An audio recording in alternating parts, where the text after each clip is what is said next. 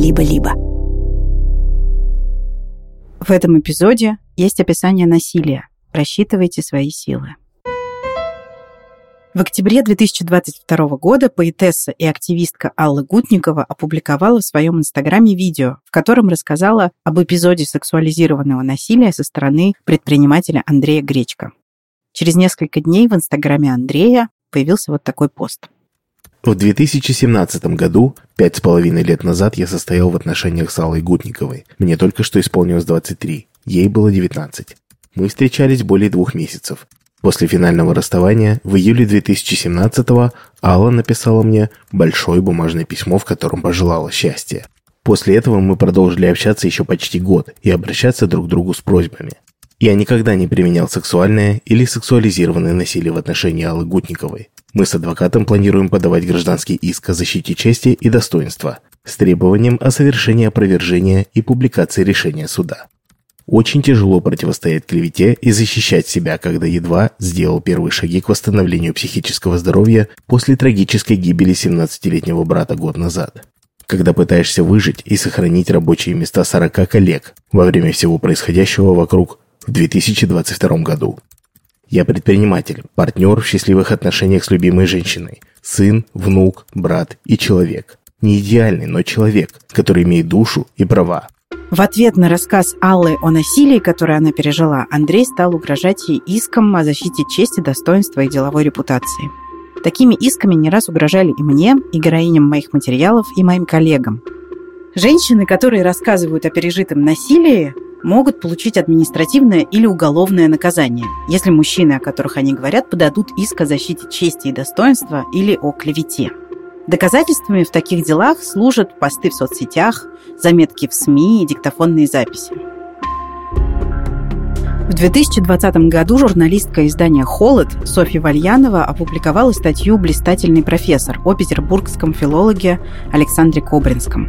Несколько студенток обвинили Кобринского в домогательствах и насилии. Кобринский подал на Вальянову в суд, чтобы защитить свою честь и достоинство, и выиграл процесс. Журналистка была вынуждена заплатить ему 300 тысяч рублей за причиненный моральный вред и написать опровержение. Еще один заметный процесс – дело Александра Палия, бывшего сотрудника биостанции МГУ против студенток биофака. Несколько девушек обвинили Палия в изнасиловании в личных инстаграмах. И против одной из них, Ольги Жерновковой, он подал иск о защите чести и достоинства. Палий проиграл, но судебный процесс длился несколько месяцев и существенно испортил жизнь пострадавших. Когда женщины сообщают о пережитом насилии и домогательствах, они сталкиваются с оскорблениями, недоверием и осуждением и рискуют стать ответчицами в суде. Несмотря на это, мы с вами все чаще читаем посты и заметки, в которых женщины рассказывают о болезненном опыте, абьюзе и насилии.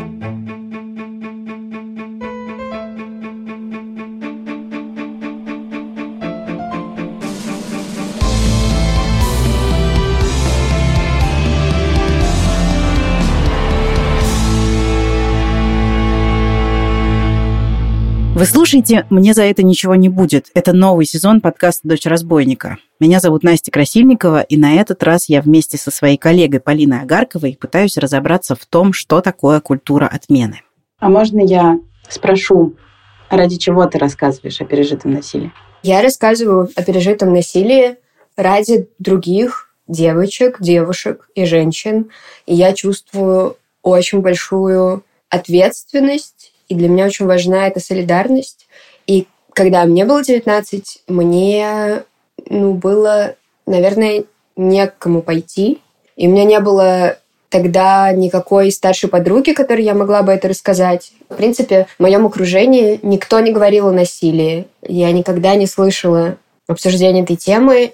Алла Гутникова – поэтесса, активистка и бывшая политзаключенная. После уголовного преследования в России Алла уехала в Европу. Об опыте пережитого сексуализированного насилия она решила рассказать после того, как послушала учениц. Это предыдущий сезон подкаста «Дочь разбойника». В своем инстаграме Алла рассказала, что в 2017 году, когда ей было 19 лет, основатель образовательного центра для школьников «Люди» Андрей Гречко применил к ней сексуализированное насилие. Это произошло в период, когда мне исполнялось 19 лет. Это был очень темный и страшный период моей жизни – потому что у меня был первый недиагностированный, но тем не менее депрессивный эпизод. Это было связано с тем, что я впервые пережила расставание после первых долгих отношений. У меня умер очень важный и очень близкий для меня человек.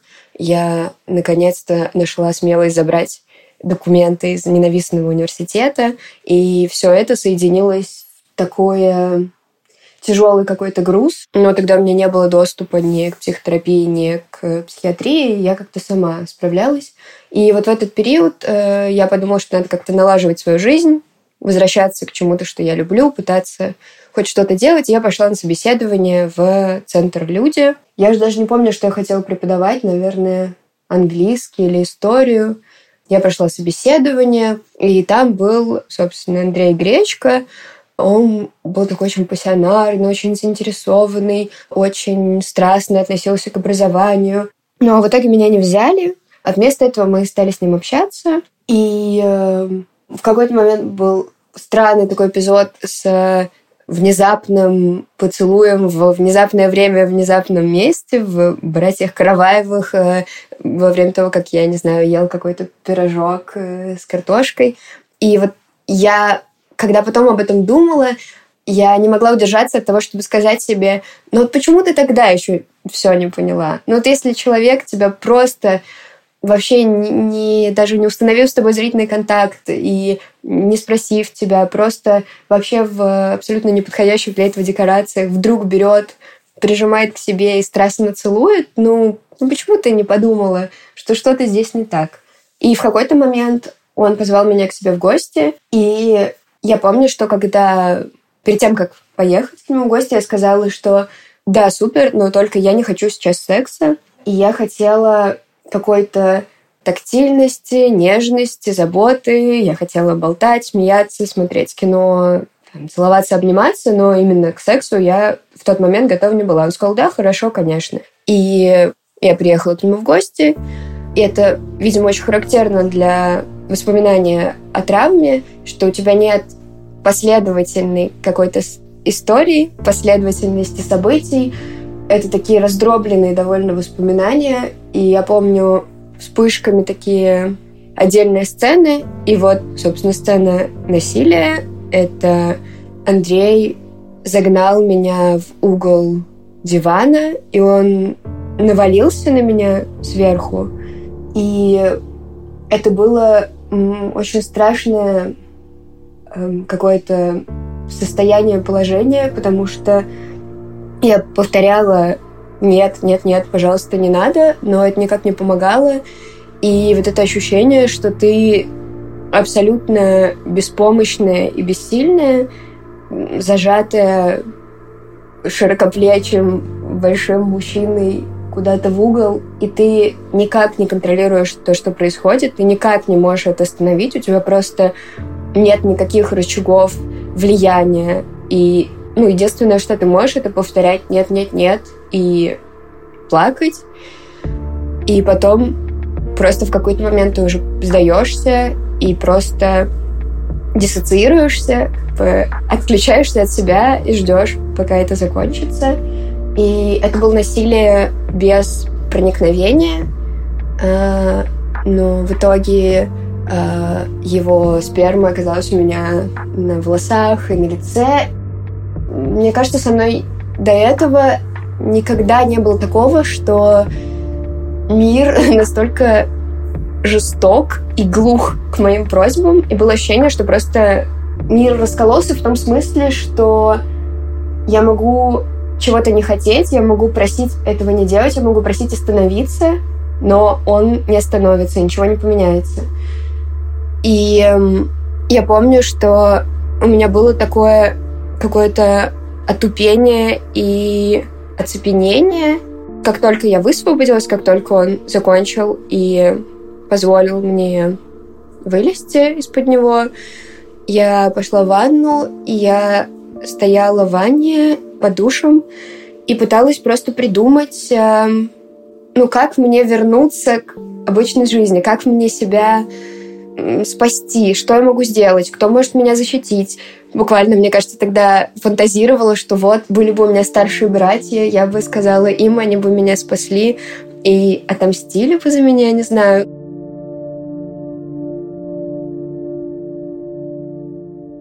И Андрей пошел в другую квартиру к родственникам неподалеку, чтобы принести фен, потому что у меня кудри, на улице холодно.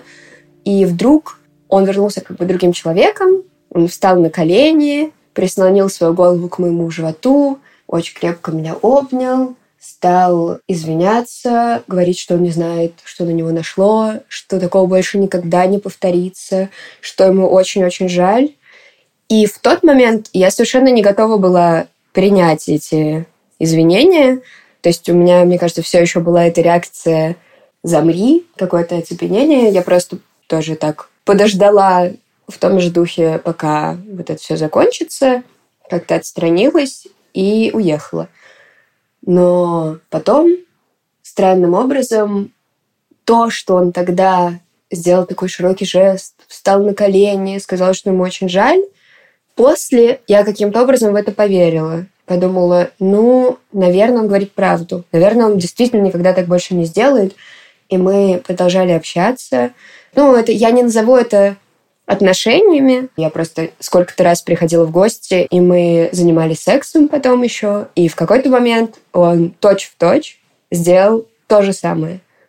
И я хорошо помню вот этот второй раз, когда я опять стою в душе после этого, и тогда я уже думаю, все, пора по съебам. Это повторится еще раз. Очень почему-то любят как-то копаться в психологии пострадавшей, задавать вопросы. Ах, ну почему же она не ушла? Ну зачем она сама к нему пошла? Ну а что такое? Почему она не пошла в полицию? Но важно понимать, что, во-первых, я была действительно очень несчастной и одинокой тогда, и мне важно было хоть какое-то тепло хотя бы оно и исходило от человека, который совершил до этого со мной насилие. А второе, я вообще-то сама для себя тоже никогда не называла это насилием. И я поняла это, когда читала книжку «Кинг-Конг. Теория» Вирджини Депан, и там в главе «Такую развратную женщину невозможно изнасиловать» есть фрагмент, э, в котором говорится, что женщины, которые пережили изнасилование, стараются всеми силами избегать этого слова. И они говорят, ну, на меня напали, меня зажали, со мной произошел такой ужасный, неудачный случай, это была дерьмовая ситуация. Ну, нас учат, что изнасилование — это какое-то такое абсолютно невозможное событие, после которого твоя жизнь не сможет продолжаться, что оно просто все разрушает, что это происходит не знаю, темной ночью на улице, когда какой-то незнакомец прыгает на тебя из кустов с ножом, и дальше вся твоя жизнь разрушена, ты никогда не восстановишься, на тебе есть некоторая метка, все об этом знают. Поэтому, конечно, первая реакция психики, вот этот защитный механизм, это говорить, ну нет, со мной не было насилия. Я давно занимаюсь темой насилия над женщинами и беру у многих женщин интервью об их страшном опыте. И знаете, что я замечаю практически всякий раз? Девять из десяти девушек убеждают меня, что то, что случилось с ними, это не самое ужасное. Девять из десяти говорят, ну, бывают и более чудовищные истории. Действительно, если после эпизода насилия вы остались живы, значит, с кем-то произошла история похуже, чем с вами. Но это не значит, что ваш опыт из-за этого становится менее страшным и менее важным.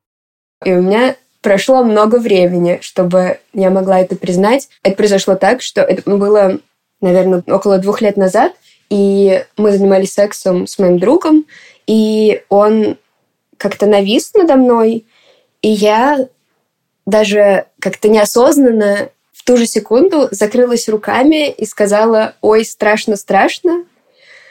И Потом у этого друга диплом клинического психолога, и он довольно много знает про насилие, про то, как ведет себя психика. И он очень-очень мягко на следующий день спросил у меня, случалось ли со мной когда-то насилие, и хочу ли я про это поговорить. И я отшутилась, что, ну, да, я, конечно, такая вся феминистка-активистка, но вообще-то насилие со мной никогда не случалось. Вот бывает же такое, да, удивительно.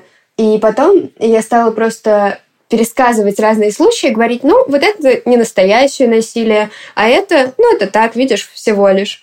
И я добралась как раз до случая с гречкой, пересказала его и повторяю, что, ну, это вот это не насилие. Это не насилие, но вот произошло что-то такое странное, но, конечно, на настоящее насилие это не тянет, не дотягивает. И мы сидели в гостиной, и друг сидел напротив меня на диване, и он спросил, Алла, то есть если я сейчас зажму тебя в угол дивана и кончу тебя на лицо, это не будет насилием? И я вскочила, отбежала на другой конец комнаты и закричала. И после этого, ну, он извинился за провокацию и сказал, что это был просто самый быстрый способ показать мне, как моя психика действительно на это реагирует и что для меня это значит. Но после этого я признала, что да, кажется, действительно это насилие, и да, кажется, действительно мне стоит пойти к психологу, чтобы с этим разобраться. Вскоре после публикации Аллы Андрей Гречко написал свой пост в Инстаграме. Выдержки из него вы слышали в начале этого эпизода. Андрей утверждал, что не совершал сексуального или сексуализированного насилия и угрожал Алле судом. Тем временем Алле писали другие девушки, знакомые с Андреем Гречко.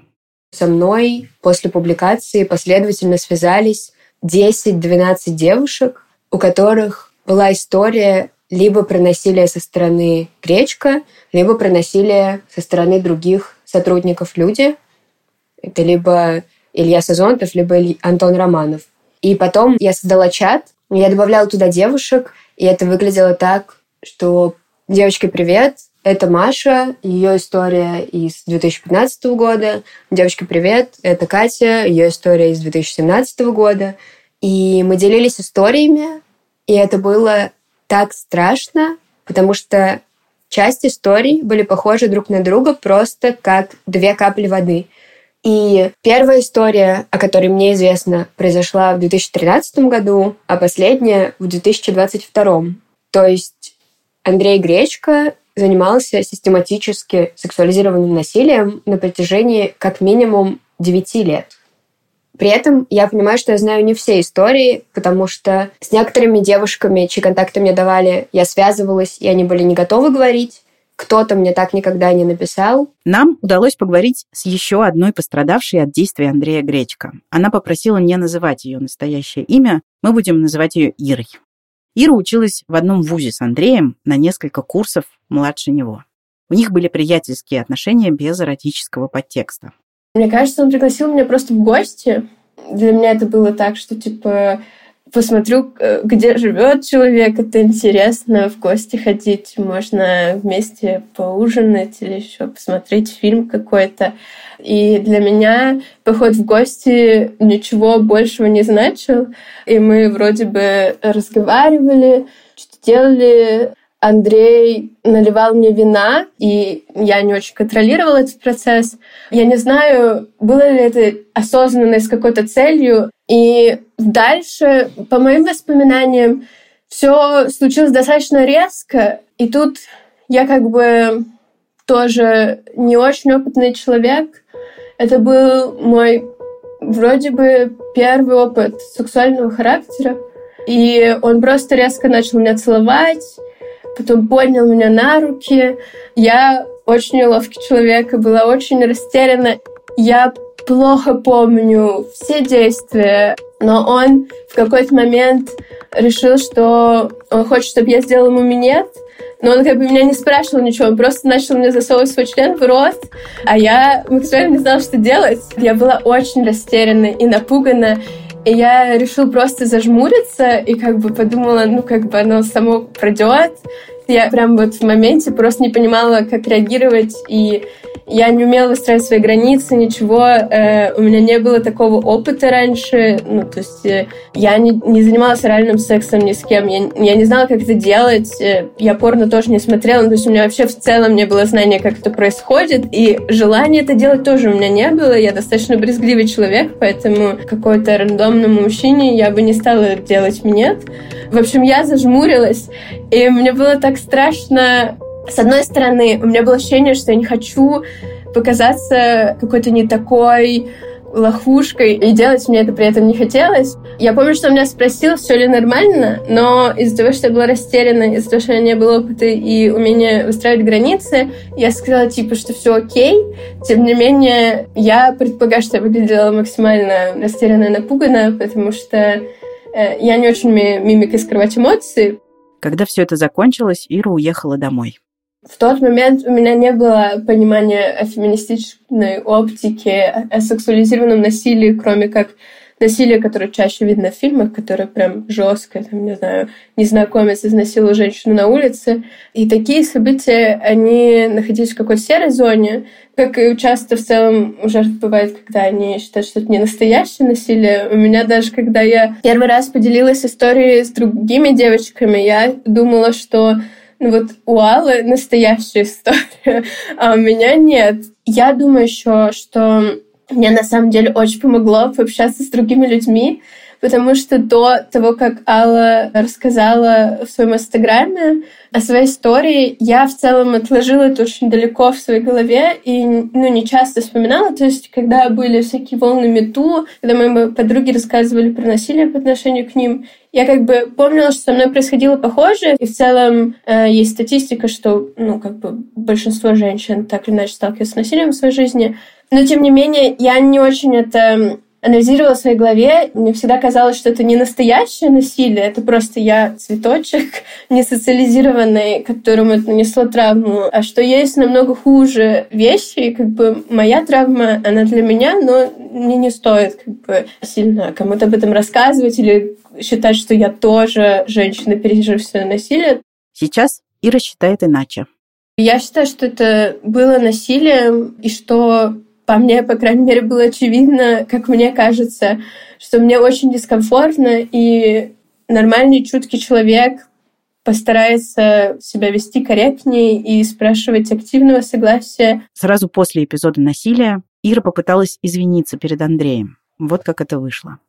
Я чувствую себя очень виноватой. Вот это то, от чего я, наверное, сейчас испытываю смешанные эмоции стыда за саму себя, хотя я не должна так себя чувствовать, но тем не менее. И мне казалось, что я так себя неправильно повела, что я очень хотела извиниться перед Андреем и снова с ним общаться, но мне кажется, он не очень хотел это делать. И да, я перед ним лично извинялась, но что он мне сказал, что я сама виновата, что я ждала, приходя к мужчине домой в гости, меня тот факт, что он считал, что человек, который приходит к нему в гости, ну, то есть женщина, девушка, которая приходит к нему в гости, должна заниматься с ним сексом обязательно, максимально поразило даже тогда. Сейчас еще больше возмущает и вызывает некоторую внутреннюю злость э, на мужчин и их социализацию. Это, наверное, единственная вещь, которую я тогда осмыслила, но тем не менее я чувствовала эту вину и извинялась перед ним лично. Вот я чувствую себя максимально неловко. 1 ноября 2022 года в издании «Wonderzine» вышел текст, в котором больше десяти девушек рассказывают о домогательствах со стороны Андрея Гречка и его коллег по центру «Люди» Ильи Сазонтова и Андрея Романова. Вот как Алла Гутникова вспоминает об этом. Повторяющиеся элементы в этих историях насилия были такие. Почти всегда речь шла о девушках, у которых до Андрея либо не было вообще никакого сексуального опыта, либо был очень небольшой сексуальный опыт. Они были юные, обычно диапазон там, от 17-18 до 20 с небольшим. Почти во всех этих историях есть внезапный, странный, такой страстный поцелуй без спроса, какие-то э, широкие жесты, принуждение к минету во многих историях, во многих историях сексуальные практики, которые происходят без информированного согласия пострадавшей. Вскоре после того, как вышел материал на Wonderzine, из инстаграма Андрея Гречка исчез пост с угрозами подать в суд на Аллу Гутникову. Этот пост недоступен и сейчас. В суд Андрей, судя по всему, так и не подал. Я написала Андрею четыре сообщения с предложением дать мне интервью. Три из них он прочитал, но ни на одно не ответил. Я думаю, что он, может быть, и не собирался никуда подавать, просто это такой жест силы, что ну вот сейчас я тебя запугаю, а еще не только тебя, потому что он-то знает, скольким женщинам он причинил вред. И, может быть, так он понимал, что я неуязвима для российского суда, да, до меня невозможно дотянуться. Но, может быть, он так хотел сказать другим женщинам, что если вы решите открыть рот, встретимся в суде. Как ты думаешь, в каком-то идеальном мире какие последствия должны были наступить для Андрея Гречка? Я бы не хотела, чтобы Андрей Гречко сидел в российской тюрьме, при том, что то, что он совершил со мной и с другими женщинами, это состав уголовных преступлений. Но э, российская тюрьма – это репрессивная институция, она никого не исправляет, никому не помогает, а только продолжает этот круг насилия. Я бы хотела, чтобы Андрей был отстранен от своей позиции в центре люди, чтобы он не соприкасался никак с подростками, потому что одна из историй — это то, как он писал очень неоднозначные сообщения с э, сексуальным подтекстом несовершеннолетней ученицы. Во время работы над этим сезоном мы несколько раз связывались с представителями Центра «Люди» в попытках получить от них комментарий. Давать мне интервью они отказались, но на вопрос о том, продолжает ли Андрей Кречко работать в центре, ответили утвердительно. В России нет никаких оснований говорить, что культура отмены работает. Люди, которых обвиняли в насилии, продолжают свою карьеру. Да, может быть, у них чуть меньше карьерных каких-то возможностей. То есть, да, будет какие-нибудь 10 институций, которые откажутся с ними сотрудничать, но в основном это никак не повлияет. И до тех пор, пока не будет солидарности и нулевой толерантности к насилию, ничего не поменяется. Алла считает, что в России культура отмены не действует, и мне хочется с ней согласиться. Тем временем очень многие люди думают иначе. Их голоса слышны отовсюду, когда раскрывается очередная история, связанная с домогательствами и насилием. Голоса эти звучат примерно так. Отличным профессионалам, нашим друзьям, всегда готовым прийти на выручку, отцам и мужьям, настоящим умницам ломают жизнь и карьеру какие-то девчонки. Мужчин поддерживают не только другие мужчины, но и женщины, которые, скорее всего, сами не раз сталкивались с домогательствами. Радиоведущая Ксения Ларина, например, окрестила вторую волну МИТУ в 2020 году бунтом бледей. Даже те, кто признает вину за мужчинами, увлеченными в домогательствах и насилии, недоумевают. Ну а что с ними делать? Им же нужно жить, работать, кормить семьи. И тут мне снова хочется дать слово Алле Гутниковой. Есть много противников так называемой новой этики, хотя это никакая не новая этика, а просто обычная этика, которые говорят, ну вот, это как сталинское время, какие-то удивительные совершенно исторические аналогии проводятся. Все, сейчас мы будем по щелчку пальцев отменять людей, они будут исчезать, можно будет сломать судьбу любому мужчине, но мы видим, что на самом деле этого не происходит. Более того, иногда даже абсолютно обратная реакция.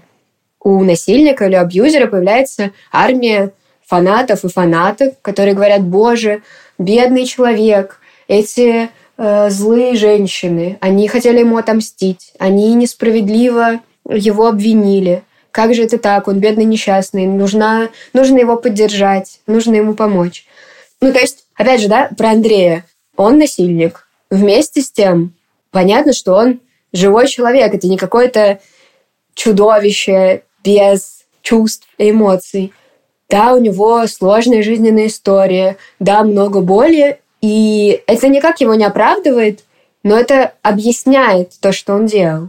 И то, что у него проблемы с неконтролируемым гневом, что он не понимает эмоций других людей, у него нет эмпатии, это все совершенно точно, с этим можно справиться. Этим можно работать на психотерапии, на групповых э, каких-то занятиях. Алла говорит, что с насильственным поведением можно справиться с помощью психотерапии. В Великобритании и в США и во многих странах Европы есть психологические программы для людей, которые склонны к насилию в отношениях. Посещение таких групп в некоторых случаях может быть обязательным. Скажем, его могут назначить мужчине, который уже понес уголовное наказание за физическое или сексуализированное насилие. Ученые говорят, что такие программы помогают снижать количество эпизодов насилия. В России нет государственной стратегии борьбы с насилием в отношениях. Но есть частные инициативы, сотрудницы которых работают не только с пострадавшими от насилия, но и с теми, кто проявляет агрессию. Я поговорила с Наирой Парсаданян, руководительницей психологической службы Центра насилию нет. Наира профессионально занимается работой с людьми, которые совершают насилие. Я взяла это интервью еще и для того, чтобы те слушатели, которые замечают за собой абьюзивное поведение, знали, какую помощь они могут получить. Я спрашиваю у Наиры, как тем, кто совершает насилие, может помочь психолог. Например, пострадавшая ушла из отношений, мужчина остается. Не все, да, но многие, они создают новую семью. И в новой семье это все повторяется. И цикл не заканчивается. Но цикл может закончить тот, кто насилие совершает. Поэтому очень важно работать и с авторами насилия. Вы можете немножко рассказать о том, насколько это востребованная, в принципе, со стороны тех, кто совершает насилие, услуга? Много стало, знаете, приходить людей поколения 20, 25, 30, в том числе благодаря и различным организациям, которые занимаются этой проблемой, такому информированию, просвещению в соцсетях, в общественности, люди больше стали за собой замечать не обязательно, ну, прямо абьюзивные, да, но какие-то нездоровые паттерны в отношениях, и очень переживают за это и не хотят быть такими, и они приходят. То есть я скорее наблюдаю, знаете, что больше осознанных приходят. Те, кто проблем не осознают, ну, они не приходят, конечно, но редко, когда отправляют партнеры, партнерши чаще всего. Вы, как человек, который работает много с людьми, совершившими насилие, как вы считаете, насколько вообще корректно говорить в этих случаях об исправлении и почему система, скажем так, правоохранительная вряд ли может быть тем путем, на котором человек, если он совершал насильственные преступления, исправится. Закон, например, это внешняя мотивация, которая вынуждает человека, ставит его в такие условия, что он обязан им подчиниться. Кому-то это помогает, кому-то это не помогает исправляется поведение, да, исправляется система убеждений, потому что на системе убеждений и собственных ценностей, в общем-то, и выстраивается насилие и идея о том, как можно себя вести. Да, поэтому коррекция насильственного поведения, она вполне возможна. У нас здесь, да, скорее приходит чаще всего из внутренней мотивации, когда человек дошел сам до какой-то такой точки, когда он понимает, что он больше по-другому не может. У него разваливаются отношения, там дети перестали общаться, да, даже вот было несколько случаев, когда приходили, когда друзья указывали, слушай, прям come on, то, как ты себя ведешь, так прям нельзя вообще. А, и люди приходили да, работать признаваться самому себе, да, в том, что ты не просто ну, злой, что ли, человек, а жестокий человек по отношению к женщине или по отношению к ребенку, это очень тяжело. Ну хорошо, а как люди объясняют для себя вот те жестокости, которые они совершают? Спровоцировала. Перенос ответственности. Ну и это все алкоголь, например, да, или какие-то иные психоактивные вещества. Это все не я. Или потому что это то, как жизнь устроена. Слушайте, жизнь несправедливая что такое? Вот она несправедливость, да. Вот сегодня бью кулаком по столу, и вообще это такое вот э, воспитание, потому что глава семьи, да, или потому что я так хочу, потому что я так могу, а кто меня остановит? Здесь много может быть э, разных э, факторов, да, ведь, ну, если мы поспрашиваем, не знаю, поставим мы тысячу человек и спросим, а вы жестокий? Ну, с большей вероятностью практически все нам скажут, что нет. Вот у нас, например, есть еще повсеместно, да, вот эта идея про то, что мужчина главный, он несет ответственность за все, он должен.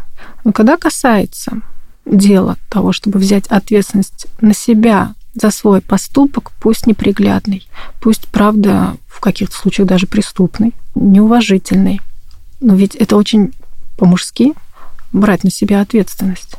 А вот тут ответственность не берется не может быть, как будто, знаете, что ли, слабость свою признать. И тяжело выносить прицаемость общественности, Если внутреннего ресурса достаточно, внутренней устойчивости, да, вот тогда мы здесь скорее увидим признание. Если этого как-то мало, то скорее это будет отрицаться, потому что, ну, отрицание или минимизация – это, в общем, две такие стратегии людей, склонных к насилию, и в том числе в отношениях. Как будто бы есть что-то ужасно стыдное в том, чтобы признать, что ты был в каких-то моментах абьюзивным. Этот стыд становится больше самого человека.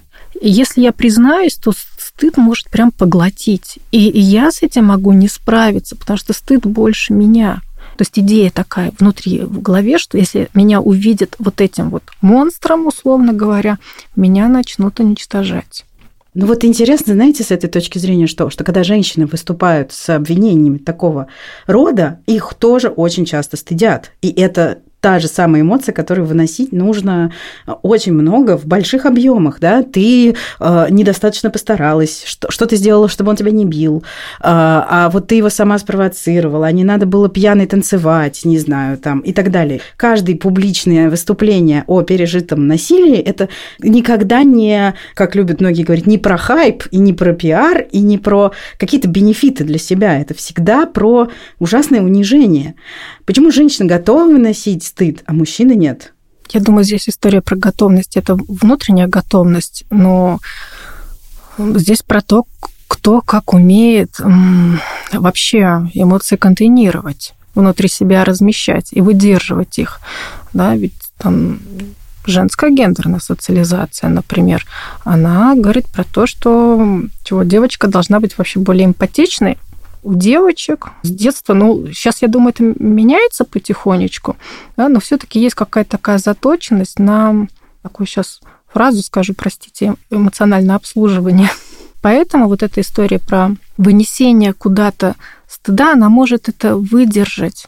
У нее есть возможность ну, условно, возможность, как будто бы разрешение, что ли, социальное, потом это к психологу отнести, а, потом отнести это к своим подругам, а, к своей маме, да, к тому, кто тоже может это все сконтейнировать и, и выдержать. Да. У мужчин такого разрешения как будто бы нету. Как, я говорю лишь как будто бы. Да, и, и из детства мы уже тренируемся чувствовать стыд, чувствовать вину, признавать их, как-то их вот выдерживать. Мы просто это умеем, мы умеем выдерживать эмоции. Но мы просто говорим скорее вот именно вот в теме насилия в близких отношениях. Женщина еще там э, сама себя первой начнет вот виноватить, да, и считать себя какой-то вот не такой. Ей даже общественное порицание не нужно, она сама себя уже накажет. Вы, как специалист, который работает с мужчинами, которые э, совершают насилие, как считаете, культура отмены так называемая, то есть процесс, когда какие-то насильственные акты становятся публичными, и общественность каким-то образом начинает это обсуждать, в том числе, например, осуждая человека, который это насилие совершил. Насколько это полезное явление для того, чтобы насилие становилось меньше? Сейчас начинает э, потихонечку выносить ссор из избы. И мы видим у этого э, какие-то положительные аспекты. Слава богу, там у женщин как-то появляется больше смелости. Не себя виноватить за то, что спровоцировала, а считать, что она не виновата. Но она правда не виновата. За насилие отвечает только тот, кто его совершает всегда. И вот положительный аспект, да, что и, и это еще вынос в публичное пространство, это еще и способ справиться с собственным ну, возможно, травматическим переживанием. И это еще и как предупреждение ведь для других женщин или там или для других людей, может быть, даже для каких-то организаций, каких-то корпораций, структур, да, что, ну, вот есть такой человек, который запятнал себя. А с другой стороны, вот при этом, при всем у нас как будто бы очень мало поддержки вот э, того, кто насилие это совершил. И он тут может оставаться один на один – я сейчас не хочу говорить да, про то, что это правильно, чтобы он оставался один на один, или это неправильно, чтобы он оставался один на один. А вот про то, что как это системно должно работать, а, ну, а должно работать так, чтобы у всех была возможность помощи, поддержку получить. Для того, чтобы насилие было меньше, чтобы там его как-то останавливать, помощь, поддержку должны получать все по-хорошему. Мне кажется, что на самом деле большое количество мужчин, в том числе тех, которые совершают насилие, они просто не знают, что у них вообще-то есть возможность обратиться за психологической помощью. Вот если мы предположим, что такие мужчины слушают этот подкаст, Что бы вы им сказали, чтобы рассказать им о такой опции? Первое, что я бы сказала, что там наш центр да, насилию нет, мы вообще запустились на всю страну. А, и теперь есть возможность не только для тех, кто а, живет в Москве, но и из любого другого города страны, да, если есть возможность онлайн а, приходить на консультации, этим можно воспользоваться. Я бы сказала, что у меня много желания, чтобы эти мужчины приходили, потому что это такая чувствительная, сложная тема, чтобы не оставаться с этим один на один. Одно из важных таких направлений, что ли, в помощи при любой ситуации – это поддержка. Поддержка не значит одобрение. Поддержка значит разделение сложного. И в моей работе эта поддержка заключается в том, что мы вместе с человеком исследуем, что же с ним такое происходит, что же с ним такое происходило, в чем его внутренняя сложность, ну или внешне может быть сложность, да, что он проявляется насильственно почему-то. Иногда для него это может быть неожиданностью, иногда он про себя такие вещи знает. Я могу себе представить да, степень и страха такого обращения за профессиональной помощью, и того же самого стыда, и вины, и скептицизма, скорее всего, тоже будет такая доля, да, и страха разочароваться в этом. Это все очень понятно. Может быть, только попробовать, может быть, только лишь, знаете, как дать себе шанс, что ли. Если есть желание измениться, если есть потребность, что ли, измениться, да, стать таким достойным человеком, э, достойным партнером, отцом, э, мужчиной, с какими-то такими благородными, что ли, понятиями и о жизни, и о себе, и об отношениях, и о семье. Да? Дать себе вот этот шанс. Вот для этого надо. Это не значит, что жизнь изменится, заиграет новыми яркими красками, и сразу же все наладится. Я хочу сказать, что эта работа возможна, если у человека есть желание и готовность. И тогда процесс исследования может быть очень эффективным. Я правильно понимаю, что насилие в отношениях разрушает не только того человека, в адрес которого оно совершается, но и того человека, который его совершает. По большей части, конечно, даже того, кто делает это исходя из своих убеждений. Таких вот большинство, кстати говоря. Подавляющее большинство э, это все-таки люди, которые считают, что имеют такое право, да, про мужские привилегии, про вот это социальные гендерные роли, какие они должны быть. А, конечно, страдает даже если нет осознания этого страдания. Потому что ну, человек же несчастлив. Э, счастливый человек, у которого все хорошо, он, он не будет так проявляться. Работа с собственным абьюзивным поведением – это один из действенных способов справиться с эпидемией гендерного насилия, во время которой мы все живем. Статистика неумолима. Насилие в отношениях почти всегда совершают мужчины. А борьбой с насилием занимаются в основном женщины. Те, которые когда-то пострадали сами, или те, кто не может смириться с несправедливостью. Тут мне снова хочется передать слово Али Гудниковой. Кто еще поможет женщинам, если не другие женщины? И, конечно, важно, чтобы мужчины тоже учились говорить об этом. И вот под каким-то из постов мне писали мужчины, что ну вот вы говорите, что много женщин сталкиваются с насилием, но ни одна моя знакомая женщина с насилием не столкнулась. И, ну, мой хороший, просто ей небезопасно с тобой об этом говорить. Она тебе никогда об этом не скажет. Поэтому, если вот вы мужчина, вы сейчас это слушаете, пойдите и осторожно бережно спросите у своей жены, у своей мамы, у своих дочерей, у своих сестер, сталкивались ли они когда-то с насилием. И, возможно, то, что вы услышите, приведет вас в ужас. Но при этом прочитайте до этого что-то, чтобы вы могли отреагировать так, чтобы ты не травмировал их еще больше. Но, скорее всего, есть очень много историй, которые вы не знаете. И если вы будете продолжать вести себя так, как вы ведете, вы никогда их и не узнаете. Это был подкаст «Дочь разбойника». Сезон называется «Мне за это ничего не будет». Спасибо, что вы его слушаете.